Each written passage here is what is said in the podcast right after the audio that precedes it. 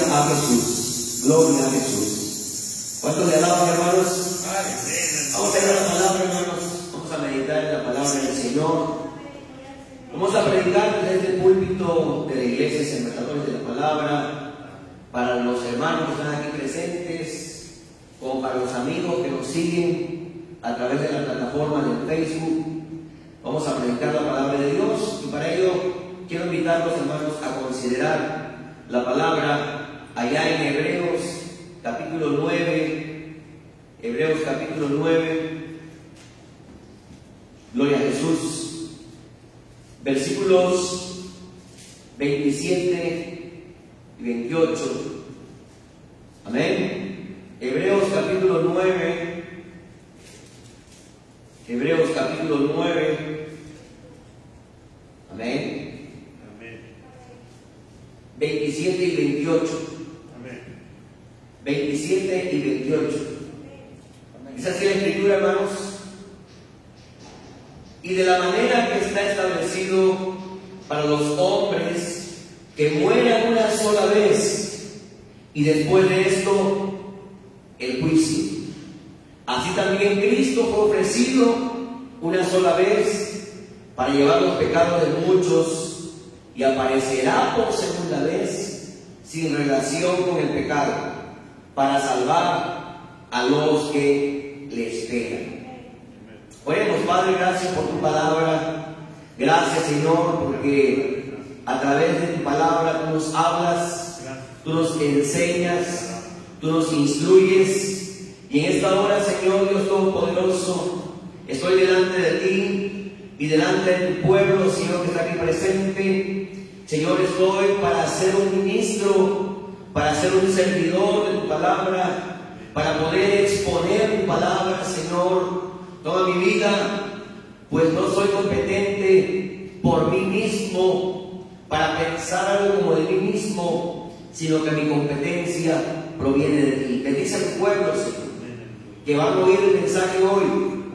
Los que están aquí presentes en el templo, sembradores de la palabra, como aquellos amigos, aquellas personas que nos siguen a través de la plataforma de Facebook, de YouTube. Padre, oramos que esta palabra no sea una predicación más, que ellos vayan a oír, sino que sea una predicación, Señor, que transforme, que cambie. Oh Dios, que es una predicación que llegue hasta lo más profundo de los corazones. No quiero predicar por predicar, Señor. Quiero predicar para que tu nombre sea glorificado, para que tu palabra transforme, tu palabra que es viva y eficaz y es más cortante que toda espada de dos filos, penetra hasta partir el alma, las coyunturas y los tuétanos y diciendo los pensamientos y las intenciones del corazón. El que vino enfermo hoy se ha sanado, Padre. El que vino, Señor, acongojado, sea libre de toda convoca. Aquel que vino triste, tú llenes de alegría. Y aquel que está, Señor Dios, a punto de descarriarse, se afirme, Padre, en el nombre de Jesús. Y el que está perdido, se salve en Cristo Jesús. Amén y amén. Den un aplauso, amén. Todos sus lugares, amados. Todos sus lugares. Yo quiero comenzar este mensaje preguntando lo siguiente. ¿Puede usted estar, estar seguro de algo? ¿Puede usted estar seguro de algo? ¿Cómo de qué cosas está seguro usted? Yo no sé, pero de algo usted puede estar seguro. Sin embargo, hermanos, nunca antes en toda la historia de la humanidad los hombres eh, vivieron en semejante incertidumbre. El mundo vive una incertidumbre tremenda el día de hoy. No se sabe lo que nos depara el futuro. Eh, hoy estamos bien, al rato no sabemos. Es decir, que la vida en nuestro planeta es insegura. La vida en este planeta es insegura. La situación internacional incluso es insegura. La economía del mundo es muy incierta. El cáncer, por ejemplo, y las enfermedades del corazón han hecho de la salud una cosa incierta. El mundo se halla, por ejemplo, en grande agitación. Todo el mundo hoy está en una grande agitación los hombres de Estado investigan las posibilidades del futuro, pero todo resulta muy incierto. Y entre los jóvenes y ancianos, los corazones humanos se esfuerzan cada día por encontrar algo que resulte seguro. Porque este mundo está en una grande incertidumbre. Mas como dije al principio, o como pregunté al principio, ¿puede usted estar seguro de algo? Pues de lo anterior no podrá estar seguro, pero de usted puede estar seguro de alguna cosa. Entonces, hoy quiero decir, hermanos, a través de esta palabra, cuatro cosas seguras. ¿De qué se trata el tema?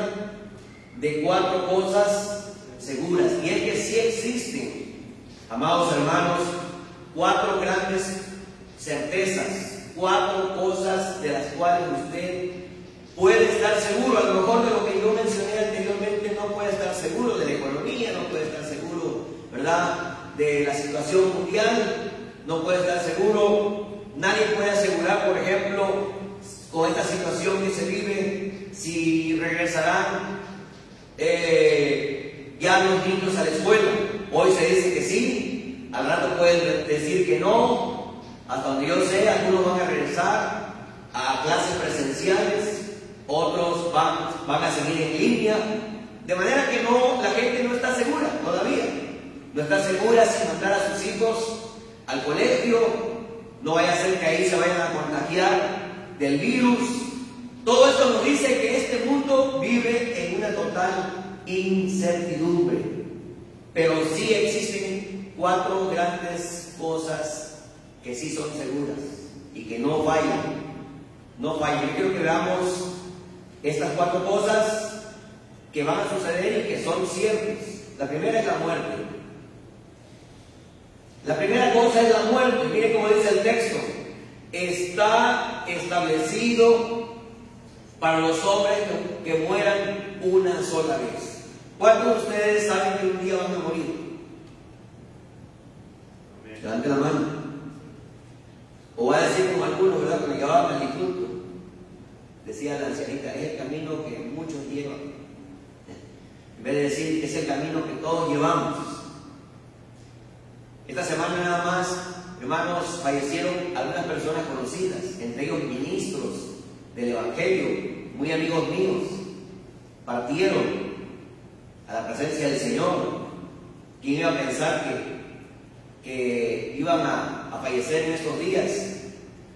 A uno de ellos yo pensaba todavía visitarlo y tomar por sol, por sol con bastante cacao, allá en Tabasco.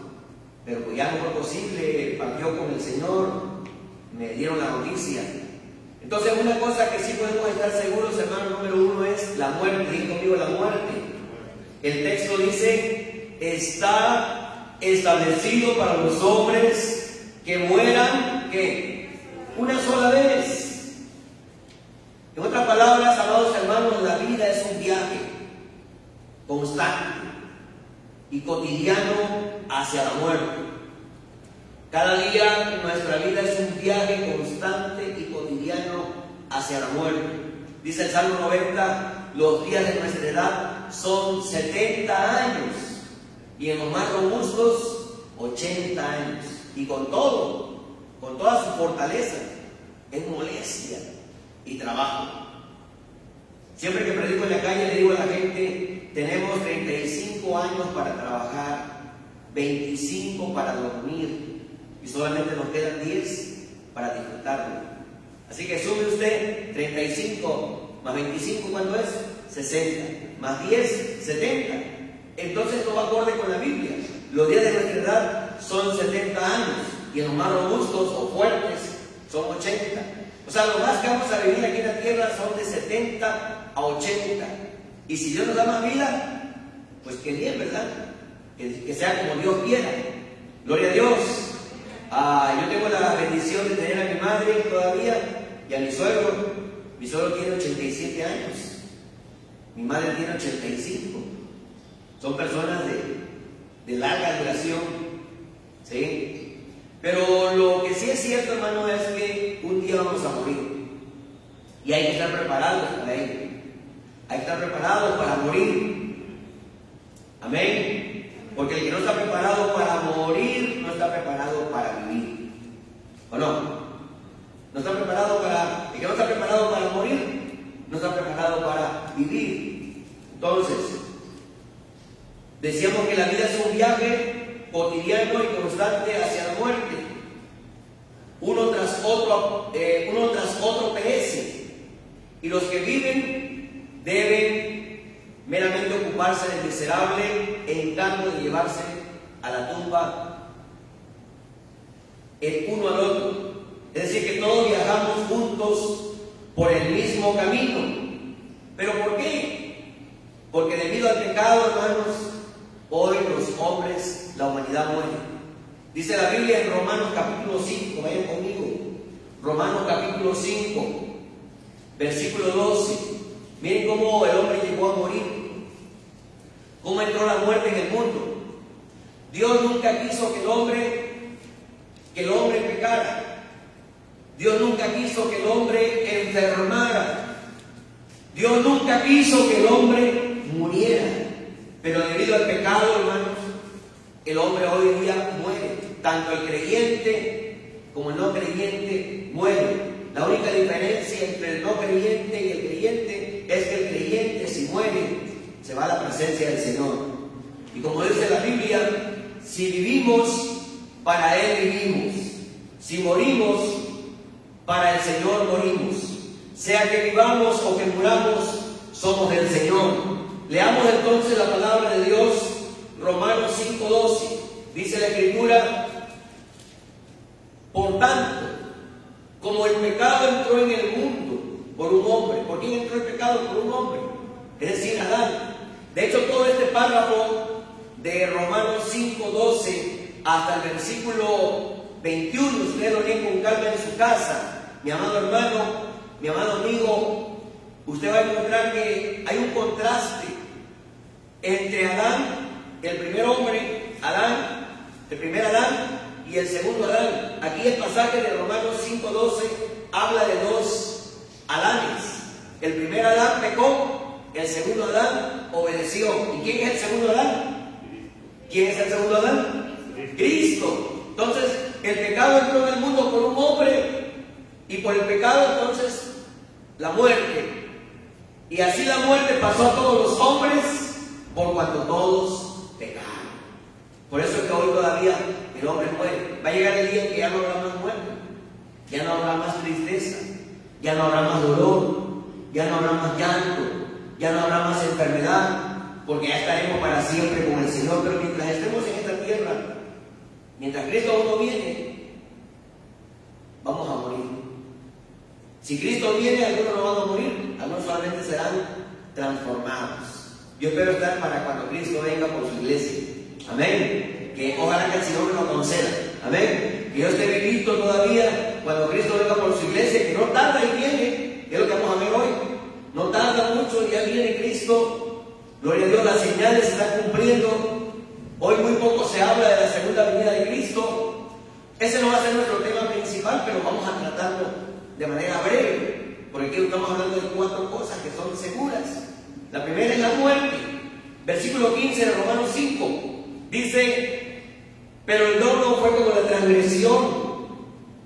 Porque si por la transgresión de aquel uno murieron los muchos, abundaron mucho más para los muchos la gracia y el don de Dios por la gracia de un hombre, Jesucristo.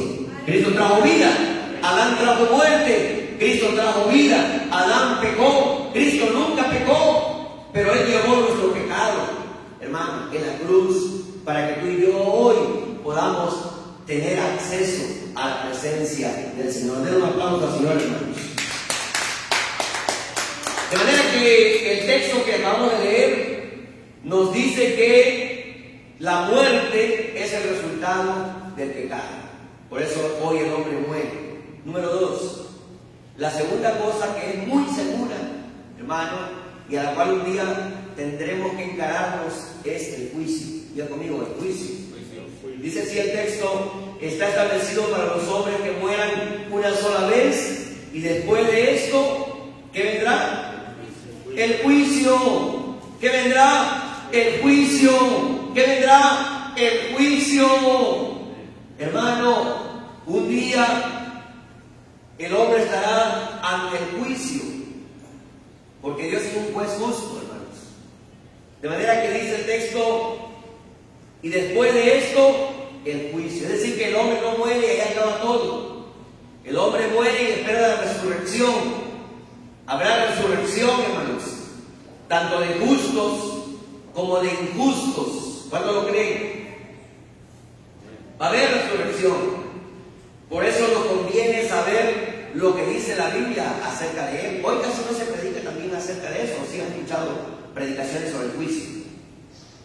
¿Eh? ¿Qué es lo que predican más hoy los predicadores modernos? Cosas más bonitas, ¿verdad? Más agradables, que a la gente no, ¿verdad? Diga, no, pues ese predicador ya está hablando de juicio, yo quiero que me hablen de amor, de amor, ahora ya está hablando de juicio, quiero que me hablen que Dios me ama, sí, Dios te ama, y por eso estoy hablando del juicio. Un mensaje sobre el juicio, hermano, está tan lleno de amor como cualquier otro mensaje que hable de otro tópico. Amén. ¿Por qué? Porque Dios nos ama tanto que quiere que estemos preparados, número uno, para la muerte, número dos, para el día del juicio. Habrá un día del juicio. Entonces, nos conviene saber qué dice la Biblia acerca de él. La Biblia dice en Romanos 14:10, vayan conmigo, Romanos 14:10, que un día todos compareceremos, todos sin excepción, ricos, pobres, de cualquier raza, cultura, hermano, amigo, vamos a comparecer ante la presencia de Dios. Dice Romanos 14, 10. ¿Qué dice, hermanos? Pero, pero tú, ¿por qué juzgas a tu hermano? O tú también, ¿por qué menosprecias a tu hermano? Porque todos compareceremos ante el tribunal de Cristo. En otras palabras, el que va a juzgar es Dios. Y a Él no va a engañar nadie. A Él no se le va a dar este, ¿cómo se le llama eso? No se le va a dar mordida, ¿verdad? A Él no se le va a, este, a dar mordida para que nos pase, porque Dios es un Dios justo y vamos a comparecer ante Él un día. Ahora, ¿por qué es necesario que venga el juicio? Porque la existencia de un juicio va más allá de esta vida, hermanos. Es nada menos que un justo juicio, un justo juicio irrazonable. Amén. Existen miles de injusticia aquí en el mundo, pero dice la Biblia que Dios un día va a juzgar. Vayamos a Eclesiastés 7:15. Eclesiastés 7:15. Alabado sea el nombre del Señor.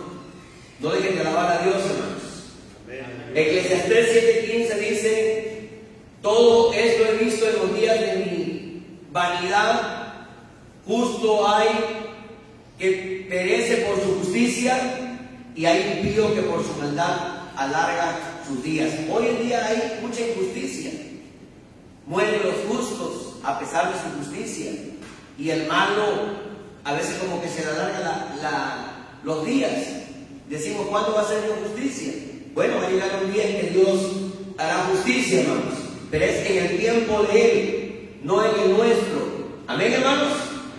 Eclesiastés, capítulo 8, versículo 12, dice la Biblia, aún el pecador, aunque el pecador haga mal cien veces, escuche bien, y prolongue sus días, con todo yo también sé que le irá bien a los que temen a Dios. Ustedes dicen, ¿de qué sirve que yo haga el bien, de que yo me, me consagre, me santifique?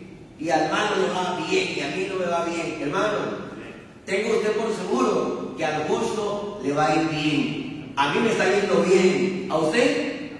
Le va a ir bien. Ciertamente, a veces vemos que el impío prospera. Pero como dice la palabra en el Salmo 37, no te impacientes a causa de los malignos, ni tengas envidia de los que hacen porque su juicio, si no se arrepiente, está seguro. Y el que va a juzgar es Dios.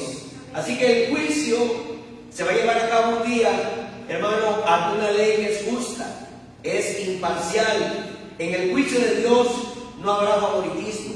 En el juicio de Dios no habrá favoritismo, sino que será imparcial. Todos vamos a estar delante de Él. Hoy día los tribunales humanos, hermanos, no siempre actúan justamente, por cuando no consideran la suma total de la evidencia. El juicio de Dios va a considerar toda la evidencia, aún la evidencia oculta de los motivos y secretos de los corazones de los hombres. Los que albergan odio, por ejemplo, en su corazón, dice la Biblia que serán culpados de homicidio.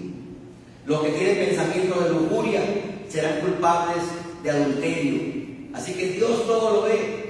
A Él no lo podemos engañar. Por eso tenemos que arrepentirnos y darle cuentas a Él de nuestra vida.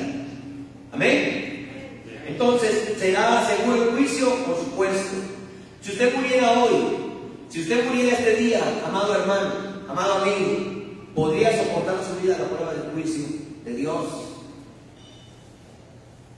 Espero que sí. Aleluya. Gracias a lo que Cristo hizo en el Calvario. Otra cosa segura rápidamente, ya vimos que la muerte, el juicio, la tercera cosa que sí es segura y que no falla, hermano, diga conmigo, son las buenas nuevas de Cristo Jesús. ¿Dónde vemos las buenas nuevas de Cristo Jesús? Aquí en el texto. Dice que Cristo fue ofrecido una sola vez para llevar los pecados de muchos. Eso es evangelio. Eso es evangelio.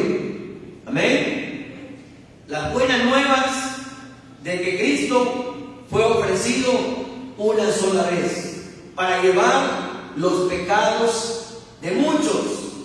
Esa es una cosa muy segura que ocurrió, hermano, hace más de dos mil años. Cristo vino a este mundo, nació de una virgen. Amén. Su nacimiento fue por obra sobrenatural. del Espíritu Santo. Gloria a Dios. Y vino con una misión. Vino a buscar y a salvar lo que se había perdido. Vino para dar su vida por ti por mí, amado hermano. Porque el pecado nos alejaba de Dios. El pecado nos tenía separado de Dios.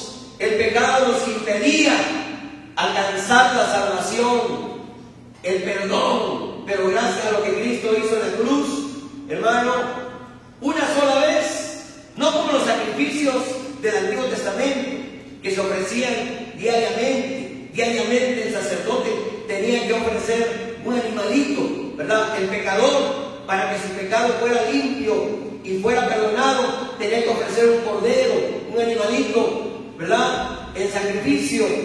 Y eso se hacía repetidas veces, todos los días del año. Todos los días el sacerdote ofrecía sacrificios, presentaba la ofrenda del pecador y el pecador de esa manera era absuelto, era libre de culpa. Pero ahora no tiene que ser así. Cristo fue ofrecido una sola vez para llevar los pecados de muchos. Y eso te incluye a ti, me incluye a mí. Eso es buena nueva. Eso es buenas nuevas.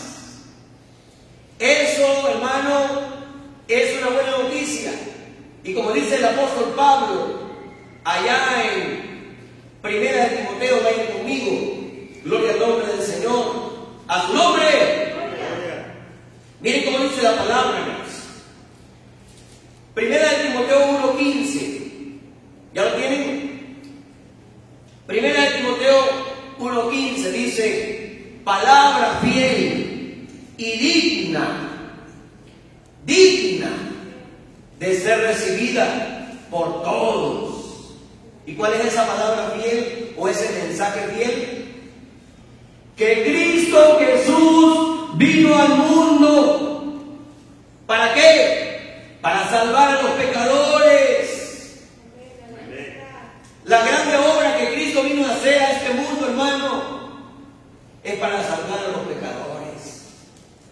Es la grande obra que Cristo vino a hacer salvar a los pecadores, dice Pablo, de los cuales yo soy el primero, soy el primero, alabado sea el Señor. Entonces, la tercera cosa que sí es segura son las buenas nuevas de Cristo Jesús. Las buenas nuevas de Cristo Jesús son tan ciertas como la muerte, son tan ciertas como el juicio. La muerte es segura, el juicio es seguro. Pero qué interesante que en medio de, de la muerte y el juicio estén las buenas nuevas de Jesucristo. Es ahí donde las buenas nuevas son realmente buenas nuevas. Amén. Es como un médico que le dice al enfermo, ¿verdad? El remedio. Pero antes le dijo cuál era su problema le diagnostica su enfermedad. Y cuando el paciente escucha el remedio para su enfermedad, se pone alegre, ¿no es cierto? Al principio como que se deprime. El médico le dice, tiene problemas de esto, tiene problemas gastrointestinal, tiene un problema del colon y tiene ya principios de cáncer y la persona empieza como que a bajar, ¿verdad? La guardia, pero cuando el médico le dice, pero hay un remedio, Gloria a Dios. Entonces, eso es el Evangelio. El Evangelio no es Evangelio mientras el pecador no sepa cuál es su problema, cuál es su enfermedad, de qué adolece, de qué padece, qué es lo que le espera si no se arrepiente, qué es lo que le espera si no busca a Dios, qué es lo que le espera si no viene a Cristo. Pero en medio de esta mala está la buena noticia, hay solución. Ven a Cristo y serás salvo. Ven a Cristo y serás perdonado. Ven a Cristo y no habrá condenación. Ven a Cristo y entonces no tendrás que ir al juicio. No tendrás que ir a la condenación. A veces nos decimos evangélicos, pero ni tan siquiera entendemos el evangelio. A eso se debe que mucha gente que hoy se dice evangélica no valora la salvación, no aprecia el hecho de que Cristo fue ofrecido una sola vez. Yo merecía morir por mi pecado. Tú merecías morir por tu pecado. Pero Cristo llevó, hermanos, sobre ese madero nuestros pecados, sobre su cuerpo. Y por su llaga fuimos nosotros curados. Dios un aplauso al Rey, hermanos. ¡Qué hermosa! ¡Qué buena noticia! ¡Aleluya! Ahora, ¿pero por qué murió Cristo? La Biblia dice que esto fue la más grande prueba del amor de Dios. Hay gente que dice, si tan solamente Dios me diera una prueba, una señal de que me ama, yo creería en Él, pero la señal más grande, hermano, es que envió a su Hijo. Todos conocemos San Juan 3:16, ¿no es cierto? Lo podemos decir de memoria, ¿verdad? A ver todos, porque de tal manera amó Dios al mundo que ha dado su Hijo para que todo aquel que él cree no se pierda, mas tenga vida eterna. Aleluya. Todos conocemos ese texto. Ese texto nos habla del gran amor de Dios. Y Romanos 5.8, hermanos, ahí encontramos la mayor prueba del amor de Dios. Miren cómo dice Romanos 5.8, vayan conmigo. Alabado sea el Señor, voces hermano. Si esto no le produce alegría, que es el Evangelio. Yo no sé qué otra cosa le puede a usted causar mayor alegría. Si es el Evangelio. Aleluya. Y qué interesante, hermano, que el Evangelio se le tiene que predicar no solamente a la gente inconversa, sino aún a nosotros, que ya lo creemos. Vean cómo dice Romanos 5.8. ¿Ya lo quieren? Todo punto dice, mas Dios muestra su amor para con nosotros, en que siendo aún pecadores, Cristo murió por nosotros. Pero ese más Dios muestra su amor se entiende mejor si leemos el versículo 7. ¿Cómo dice el versículo 7? Ciertamente apenas morirá alguno por un justo. Con todo, pudiera ser que alguno se atreviera a morir por el bueno pero por el pecador, ¿quién va a morir? Por el impío, ¿quién va a morir? Dice, mas Dios, aleluya, mas Dios muestra su amor para con nosotros en que siendo pecadores, Cristo murió por nosotros. Eso es una buena noticia.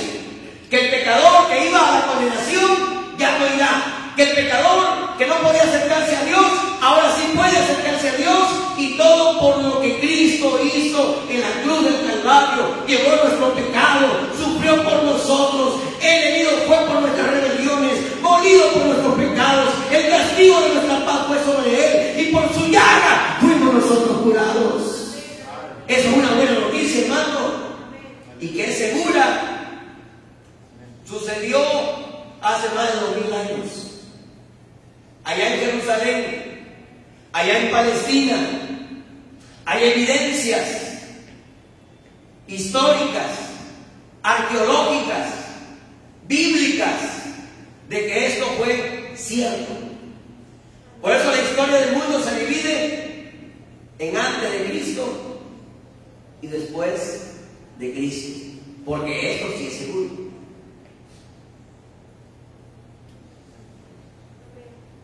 Incluso lo que le llaman la vacuna del coronavirus, la gente ni segura está. Dice, ya me la puse, pero, pero cuídate, ¿verdad? Ya te la pusiste, pero cuídate. Gloria a Dios. Y por cierto, el cubrebocas es cubrebocas, hermano. ¿Amén? Hasta la nariz, porque dicen que ese virus ahí se estaciona por, ¿sí?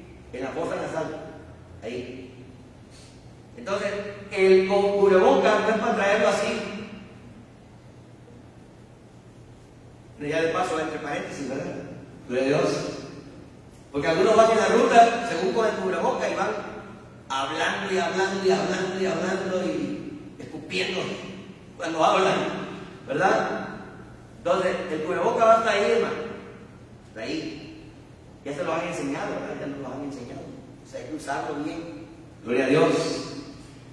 Mientras pase esto, esperamos que pase. Pero como dice el texto que leíamos, a los que temen a Jehová no tendrán falta de ningún bien. Gente de Dios ha muerto pero lo más importante es que mueren en el Señor. Porque todos vamos a morir, de algo vamos a morir. Pero tenemos que estar seguros. Pero la buena noticia es que ya Cristo vino, murió en la cruz y ahora nos ha dado seguridad de vida eterna. La Biblia dice que Cristo murió por nuestros pecados. Vean cómo dice 1 Corintios 15:3. Aleluya. Aquí lo voy a llevar a pura Biblia. Gloria a Dios. No, no, que se vayan a marear. Gloria a Dios. Tanto buscar citas. 15.3 de 1 de Corintios prácticamente viene siendo como el credo de la iglesia primitiva. La palabra credo quiere decir eso creo. Y entre la confesión de fe de esa la iglesia primitiva, hermano, estaba esta declaración. Miren cómo dice 1 de Corintios 15.3, que Cristo murió por nuestros pecados conforme a las escrituras. O sea que ya estaba escrito.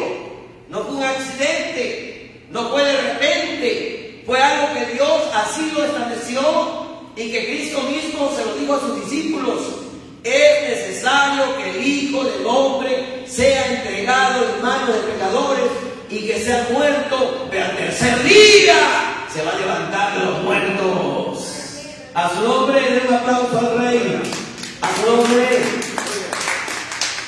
Cristo murió, hermanos, para la salvación del mundo entero. Vayamos a Primera de Juan 2.2. Primera de Juan 2.2. ¿Para qué murió Cristo? Para la salvación del mundo entero. Es decir, que si hoy el hombre no se salva, no es culpa de Dios, es porque Él no quiere aceptar la oferta de salvación.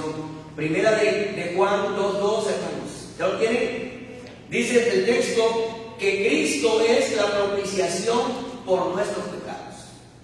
Y no solamente por los nuestros, sino también por los de todo el mundo.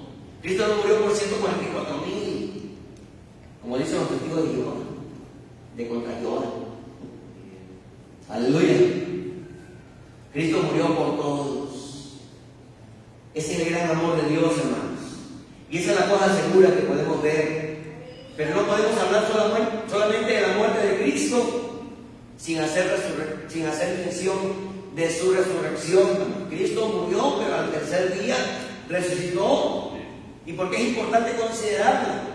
¿Por qué? Porque así ha garantizado, diga conmigo, así ha garantizado todas las promesas que nos ha hecho a los creyentes, entre ellas la vida eterna.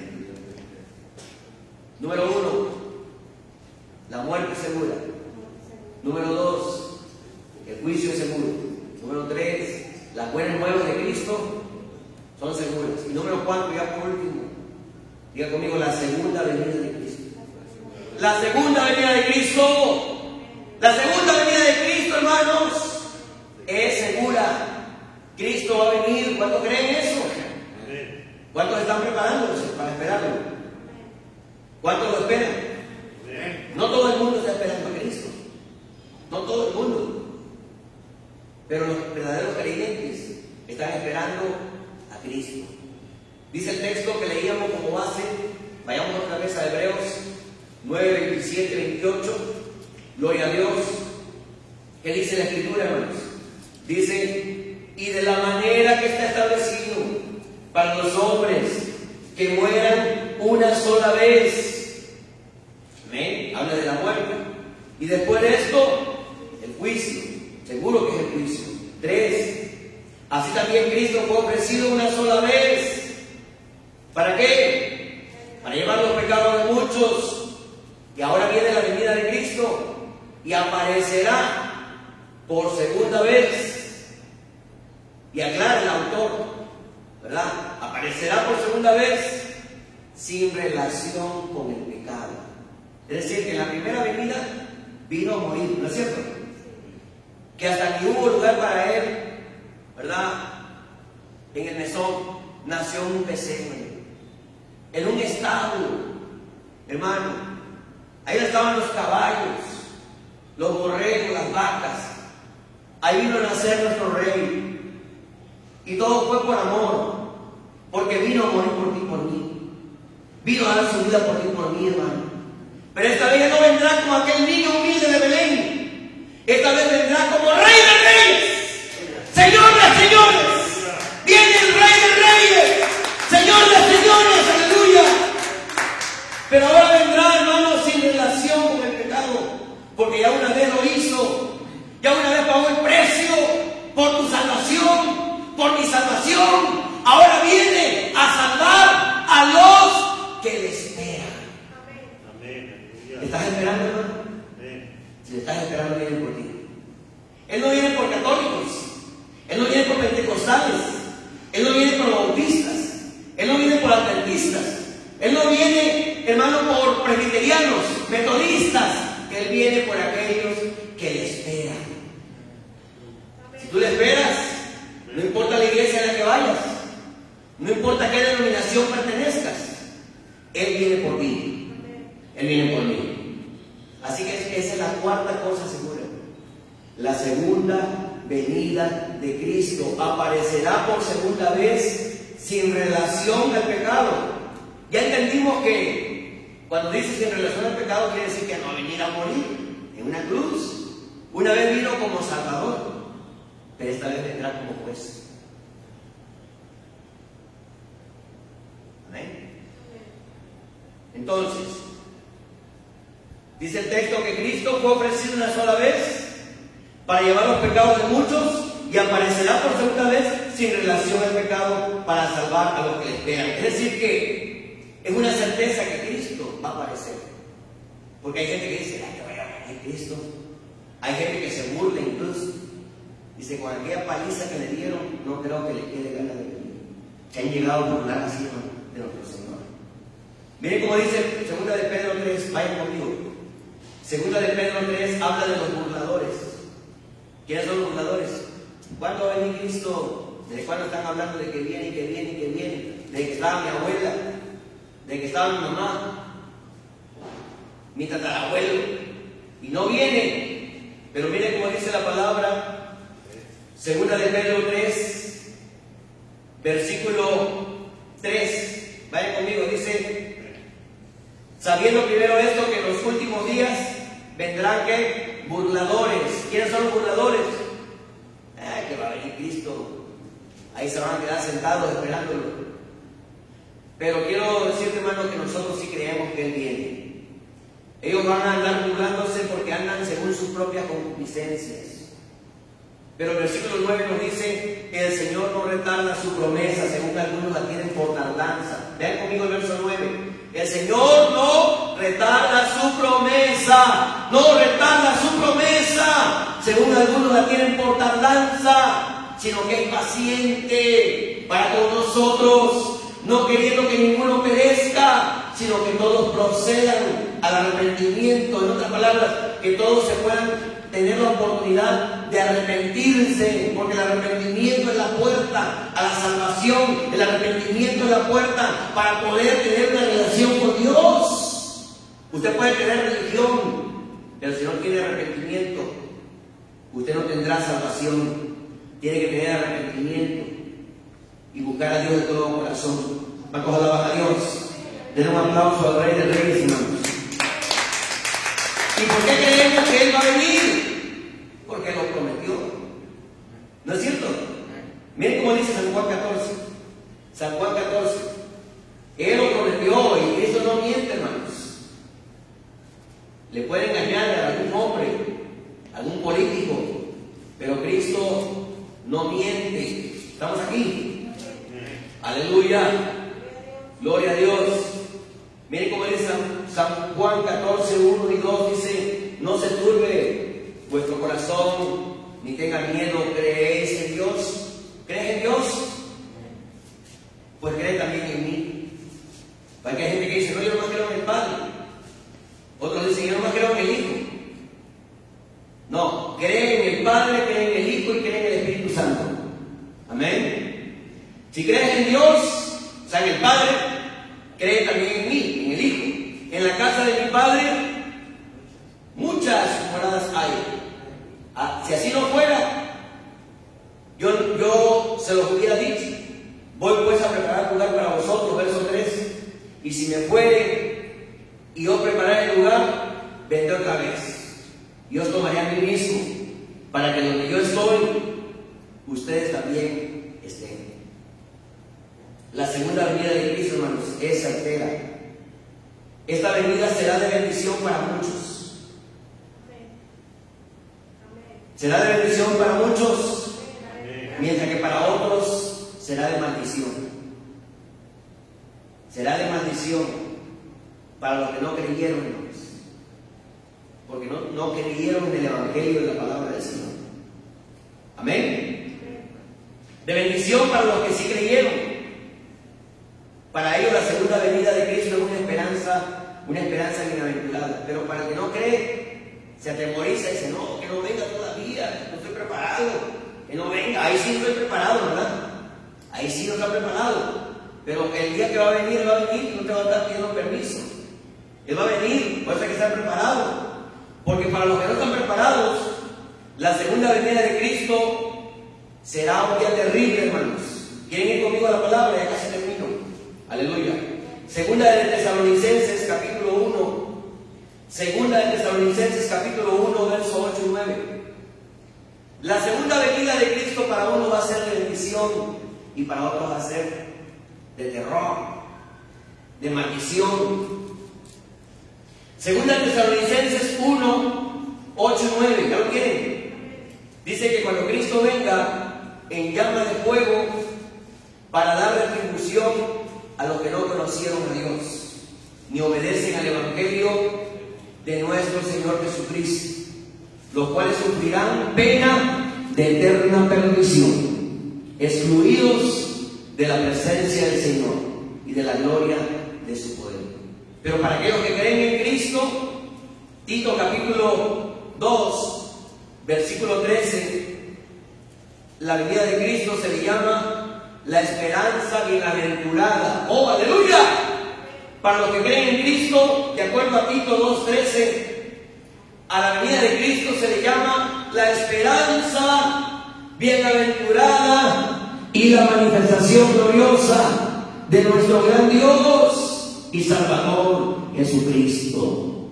Para nosotros los creyentes, hermano, la segunda venida de Cristo no es causa de terror, no es causa de terror, es causa de, de alegría, es causa de, una esperanza bienaventurada. El verdadero creyente dice, como dice Apocalipsis, sí ven Señor, Sí, ven Señor. Los primeros creyentes, hermanos, se saludaban de esta manera. Maranata. Maranata. ¿Saben qué quiere decir Maranata? El Señor viene, Cristo viene. Hoy ya cambiaron el saludo, ¿verdad? Bendiciones. No hay nada de malo en eso, por supuesto. Otros dicen, ¿qué onda? ¿Verdad? ¿Qué onda, brother? Pero los primeros creyentes saludaban, Maranata, Cristo viene, Cristo viene. Pero para aquellos que no creen en Cristo, hermano, como dije, la segunda venida de Cristo es terror, pero para nosotros es alegría. A su nombre, a su nombre. Así que las condiciones que van a seguir a la venida de Cristo son hermosas para todos nosotros, porque de acuerdo a Apocalipsis 21, 3 y 4, hermano. Miren cómo dice, vi un cielo nuevo, una tierra nueva, porque el primer cielo y la primera tierra pasaron y el mar ya no existía más. Y yo, Juan, vi la santa ciudad, la nueva Jerusalén descender del cielo de Dios, dispuesta como una esposa ataviada para su marido. Después de esto, viene lo mejor. Después que Cristo venga por su iglesia, nos espera un cielo nuevo, una tierra nueva. Gloria al nombre del Señor. Debemos entonces, hermanos, esforzarnos, esforzarnos a vivir conforme a la voluntad de Dios para que ese día no nos sorprenda, no nos sorprenda, que no estemos preparados. Hoy hemos aprendido cuatro cosas que sí son seguras. La muerte. ¿Qué más? El juicio. La buena nueva de Jesucristo. Y la segunda venida de Cristo. La pregunta es, ¿estamos preparados para recibirlas? Amén. ¿Está preparado para recibir la muerte? ¿Está preparado para un día ante el juicio de Dios, como dice el hipnólogo, cuando la trompeta suene en aquel día final y que el alma eterna rompa en claridad, cuando los llamados entren a su celestial hogar y que sea pasada lista y estar, cuando ya se pase lista, cuando ya se pase lista, a mi nombre yo feliz responderé. ¿Estamos listos? Para cuando Cristo venga, hermanos. Si no está listo, hermano, prepárese. Vamos a prepararnos, porque en cualquier momento va a sonar la trompeta y Cristo vendrá por su pueblo. Oremos en esta hora. Oremos de todo corazón, hermanos. Si quiere venir al altar, venga al altar. Vamos a orar unidos. Vamos a decirle al Señor, Señor, creo tu palabra. Creo que un día yo voy a morir. Si tú no has venido, pero sé que contigo estoy seguro. Sé que contigo estoy preparado. Oh Dios de la gloria. Dile al Señor, Señor, creo en las buenas nuevas de salvación. Creo en las buenas nuevas de salvación. Creo, Señor, en tu palabra. En el nombre de Jesús. En el nombre de Jesús. En el nombre que es sobre todo nombre. Oremos, iglesia. Oremos, oremos. Oremos al Señor en esta hora. Usted, mi amigo, mi hermano que está siguiendo esta transmisión. Busque a Dios. Esté listo para cuando la muerte venga a su vida. Esté listo para el día del juicio. Esté listo para la segunda venida de Cristo. Prepárate iglesia, prepárate hermano, prepárate. Vamos a prepararnos para ese día. Gloria a tu nombre, Señor. Estamos delante de tu presencia. Ayúdanos a ser fieles, a estar firmes en tu palabra, Señor. En el nombre de Jesús. En el nombre que es sobre todo nombre, Padre. Te damos toda la gloria. Te damos toda la honra. Te damos toda la alabanza. Oh Rey de Reyes. Señores, señores, admirable, Dios Todopoderoso, un día ya no vendrás, Jesús, a morir en una cruz, vendrás como Rey de Reyes, Señor de señores, creemos en tu segunda venida, Señor, creemos que el sacrificio que hiciste por nosotros en la cruz es suficiente para nuestra salvación, para el perdón de nuestros pecados. En Cristo Jesús bendice a cada hermano que está aquí, Señor.